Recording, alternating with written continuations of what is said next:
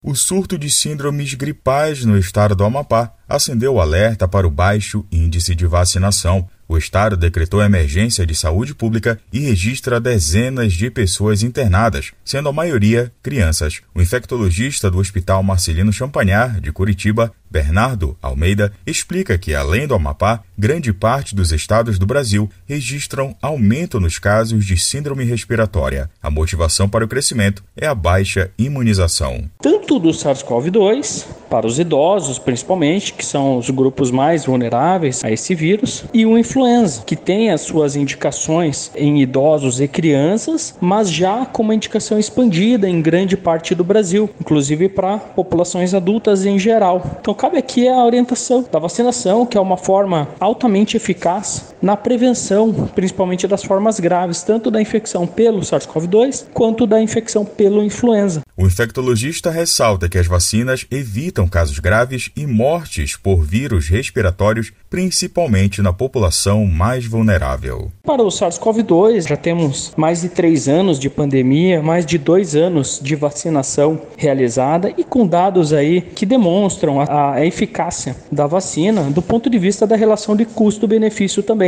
O benefício favorece muito a vacinação, principalmente para populações que são mais vulneráveis, que são os idosos, que é aqueles que vivem com alguma comorbidade, doença cardíaca, doença pulmonar ou problemas de imunidade. A Marinha do Brasil enviou dois tanques com 12 mil toneladas de oxigênio e outros equipamentos para abastecer a rede pública do Amapá. Segundo o governo estadual, a maioria das crianças internadas não receberam a vacina contra a influenza. Agência Rádio Web, produção e reportagem Igor Pereira.